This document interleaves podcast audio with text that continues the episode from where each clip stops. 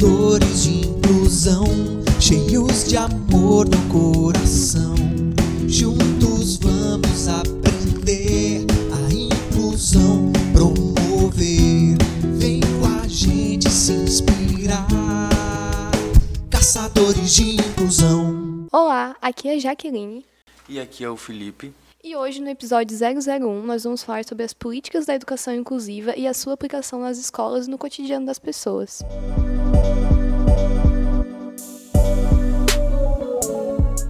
Nesse primeiro episódio, o assunto que a gente vai abordar é a inclusão dos estudantes na esfera escolar com qualquer tipo de deficiência, além de apresentar as principais leis que regulamentam essas práticas inclusivas na sociedade, trazendo também alguns exemplos do cotidiano. Atualmente, o conceito de deficiência está estabelecido na Lei nº 13.146, de 2015, no artigo 2. Abre aspas. Pessoas com deficiência são aquelas que têm impedimentos de natureza física, mental, intelectual ou sensorial, os quais interações com diversas barreiras podem obstruir a sua participação plena e efetiva na sociedade. Fecha aspas. No entanto, uma curiosidade é que em 1980 esse conceito era sistematizado da seguinte forma: como uma classificação internacional das deficiências, incapacidades e desvantagens. Assim, é interessante a gente observar que essa forma de sistematizar a deficiência, focando nas incapacidades e desvantagens da condição da pessoa, era uma coisa que era muito comum antigamente e que foi mudando ao longo do tempo.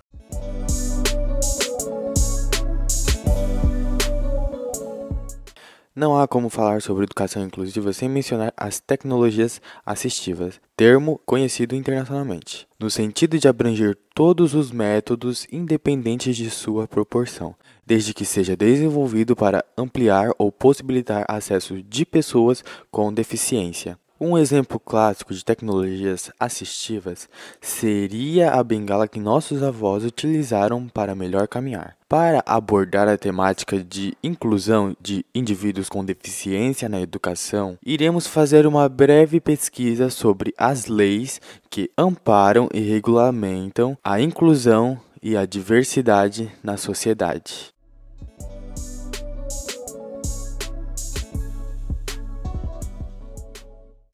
Agora eu vou citar algumas leis importantes da Constituição Federal Brasileira sobre a educação inclusiva.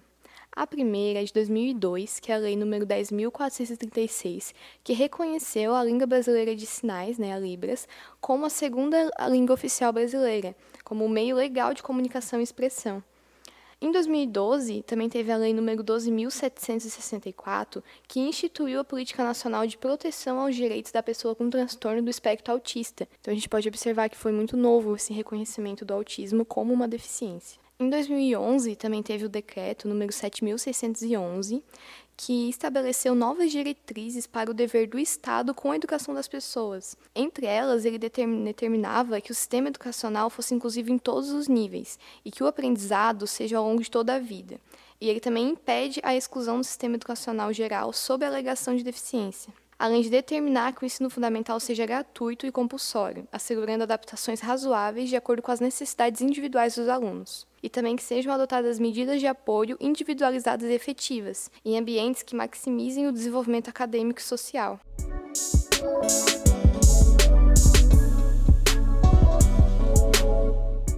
Será que a educação especial dá conta de representar ou contemplar as necessidades dos estudantes com deficiência? Alguns estudiosos veem as deficiências simplesmente como variações humanas naturais que se tornaram categorizadas por deficiências por uma sociedade, pouco disposta a se reconfigurar em termos de remover barreiras para essas. Existem trabalhos teóricos que procuram dissociar o conceito de deficiência, imposto pela medicina, reforçada pela educação especial do que de fato é deficiência, no sentido de buscar esclarecer na sociedade que o problema está na falta de informação e recursos e não nas pessoas com deficiência.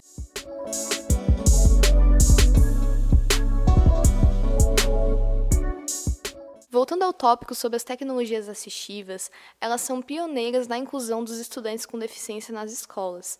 São tecnologias que vão do mais simples ao mais complexo, sempre na busca por instrumentos e recursos que vão facilitando né, a inserção dos estudantes com deficiência nas aulas e no dia a dia das instituições de ensino. Outro tópico importante a ser falado é sobre as tecnologias da informação, como a gente pode utilizar elas para elaborar diversas plataformas ou recursos tecnológicos, tanto para que as pessoas sem deficiências consigam se comunicar, quanto para as pessoas com deficiência aprenderem as formas mais interativas e divertidas para a gente conseguir formar um caminho mútuo para que os dois públicos consigam ter uma relação saudável no seu dia a dia. Assim, a gente pode concluir que, portanto, não é a pessoa que apresenta uma deficiência, mas sim a sociedade e o meio que ela vive. Assim, é necessária a atuação conjunta e articulada dos atores sociais, como, por exemplo, o papel do Ministério Público Estadual nesse meio, para a promoção de mecanismos que eliminem as barreiras existentes para a inclusão das pessoas com deficiência na sociedade. Com isso, é visível a necessidade de investimento na acessibilidade por meio de projetos adaptados à tecnologia assistiva que a gente falou, uma comunicação alternativa entre os públicos, entre outros mecanismos, buscando sempre que a sociedade disponha né, dos meios adequados para conseguir fazer essa relação entre os dois públicos. Então, galera, esse foi o nosso podcast. Esperamos que tenham gostado dele. Não deixe de seguir nossas redes sociais, vão estar logo abaixo do podcast. O próximo episódio do podcast será sobre práticas inclusivas. Até a próxima. Caçadores de inclusão, cheios de amor no coração. Juntos vamos aprender a inclusão mover. Vem com a gente se inspirar. Caçadores de inclusão.